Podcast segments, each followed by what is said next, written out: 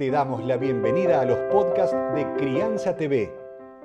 Crianza TV es un canal que tiene la misión de dar conocimiento y crear conciencia.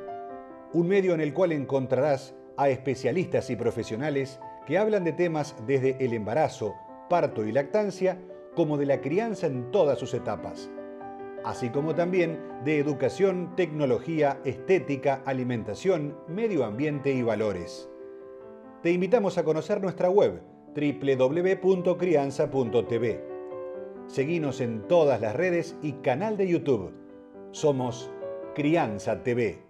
La relación psicoanalista y paciente es tan importante porque se juegan los sentimientos y también la transparencia de cada uno de los profesionales. Para este tema la convocamos a la licenciada Liliana Schiavone. A lo largo de los años del ejercicio de mi profesión me han hecho varias veces la misma pregunta. Y justo el otro día, con la situación de salud crítica de una paciente, como yo estaba preocupada, me volvieron a hacer la misma pregunta, que es, si yo le tengo cariño a mis pacientes, si yo los quiero, a lo que les respondía que sí, claro, que uno se encariña con sus pacientes, pero uno no trabaja desde ese afecto, uno trabaja desde lo que es la disociación instrumental. O sea que uno se disocia de lo que siente como persona, Liliana, mujer, queda tras la puerta del consultorio, lo que es eh, mi punto de vista, mi ideología, mis deseos, para transformarme en el medio, el instrumento para que allí, en ese espacio psicoanalítico, surjan el deseo del paciente, pueda construir su subjetividad uno no se funciona con sus pacientes como con un amigo que quizás te cuenta un problema y le das un consejo, le decís lo que vos harías en su situación. ¿Por qué? Porque uno tiene que apostar a que la respuesta personal, porque cada persona es un ser único y repetible, o sea, hay cuestiones generales que nosotros estudiamos, por ejemplo, fobias, ataques de pánico, angustia, etc.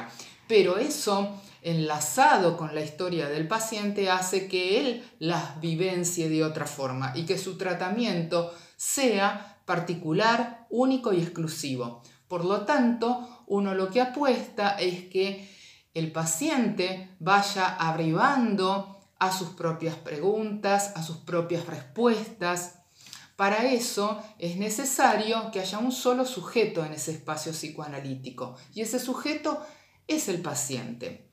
Ese lazo que se establece entre el paciente y el psicoanalista tiene una sola línea de dirección, va desde el paciente hacia su psicoanalista y se llama transferencia.